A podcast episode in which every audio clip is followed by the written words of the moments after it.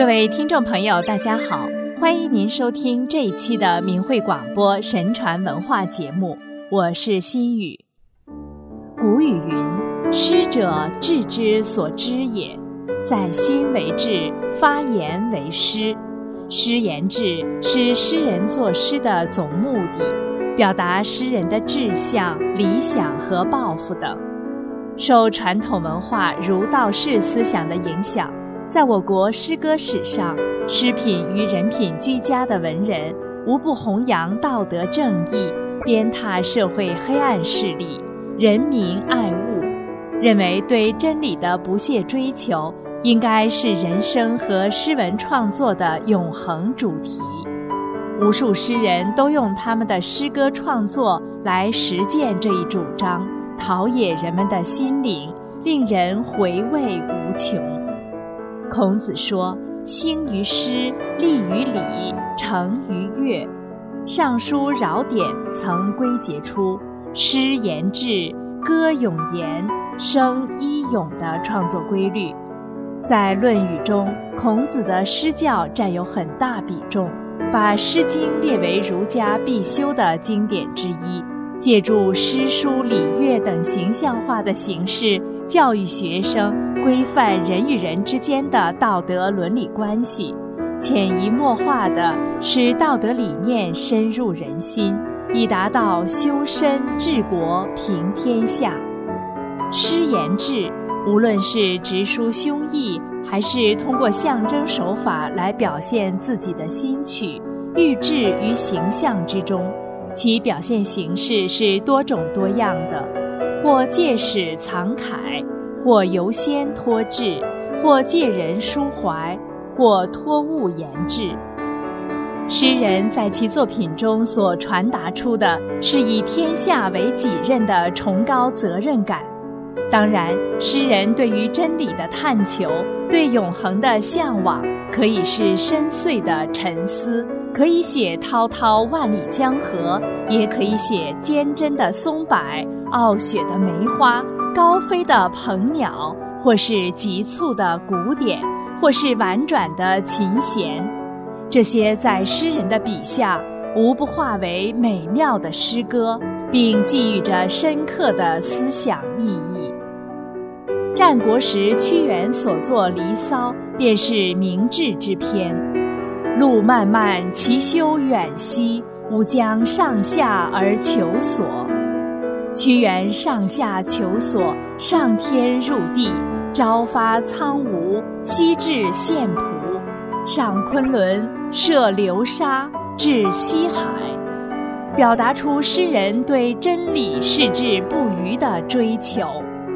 他通过各种鲜明的艺术形象，如鸾鸟、凤凰、香草、菊花等，来表达自己敢于坚持真理、不与社会黑暗势力同流合污的坚定意志。他写道：“朝饮木兰之坠露兮，夕餐秋菊之落英。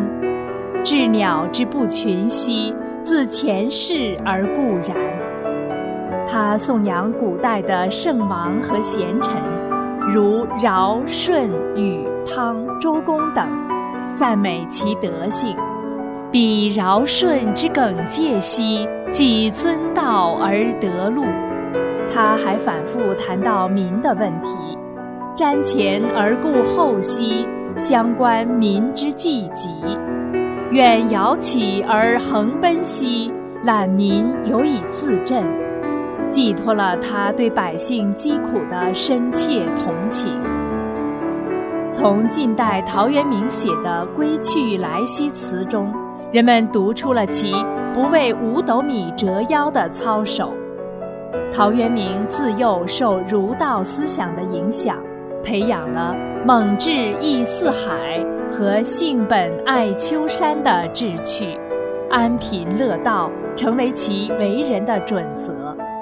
他推崇颜回、钱楼等贤士，要像他们那样努力保持品德节操的纯洁，不趋炎附势，任何时候不违背自己的良知。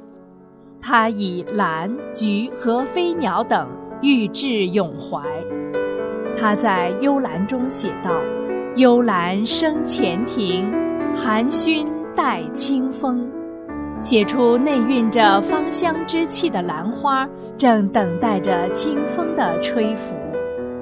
他在《时韵》中写道：“山笛雨霭，雨暖微萧，有风自南，一笔新苗。”写山村的早晨，晨雾渐渐消失，南风使新苗长上了翅膀，翩翩欲飞。他的田园诗表达出的返璞归真的心境，表现出其守志不阿的君子之节，真正做到了“结庐在人境，而无车马喧。问君何能尔？心远地自偏。”唐代的杜甫一生忧国忧民，以其自觉和深沉的社会意识创作诗歌，其诗。浑含汪芒，千汇万状。杜甫有治君尧舜上，再使风俗淳的抱负。其诗既有造化钟神秀，阴阳割昏晓，吴楚东南坼，乾坤日月浮的气吞八荒之势，又有随风潜入夜。润物细无声的精细入微之处，他写的“安得壮士万天河，尽洗甲兵常不用。千家山郭尽朝晖，日日江楼作翠微”，都浸透着诗人爱民悯生、渴望四海升平及对博施济众的赞美。诗言志的内涵非常丰富。古人说：“诗之基，其人之胸襟。经物八极，心游万仞。”诗人可以把已有的事物、将有的事物都掉进他的艺术作品中，而不受过去、现在、未来、天上、地下、人间的时空限制，在人们的心中显示永恒。唐代李白在古风中写的“溪上莲花山，迢迢见明星。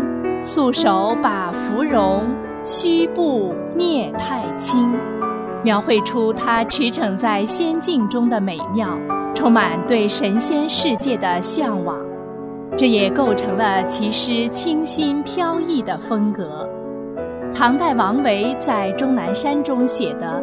太乙进天都，连山接海鱼，白云回望河，青霭入看无。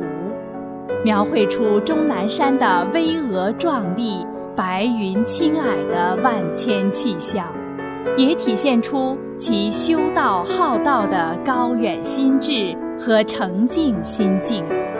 唐代王之涣在《登鹳雀楼》中写的。欲穷千里目，更上一层楼。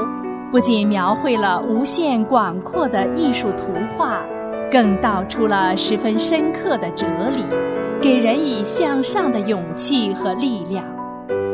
宋代陆游在十一月四日风雨大作中写的：“将卧孤村不自哀，上思为国戍轮台。”夜阑卧听风吹雨，铁马冰河入梦来，表达出其始终坚持收复失地、恢复中原的坚定信念。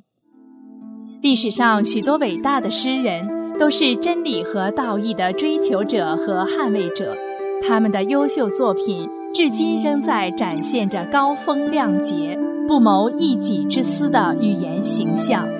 作为社会的良知，他们备受人们的尊重，其诗品与人品交相辉映，使人们在学习研究其作品中，能学到很多做人做事的道理，追求光明和美好。好了，今天的节目时间又到了，心语感谢各位听众朋友的收听，我们下次时间再会。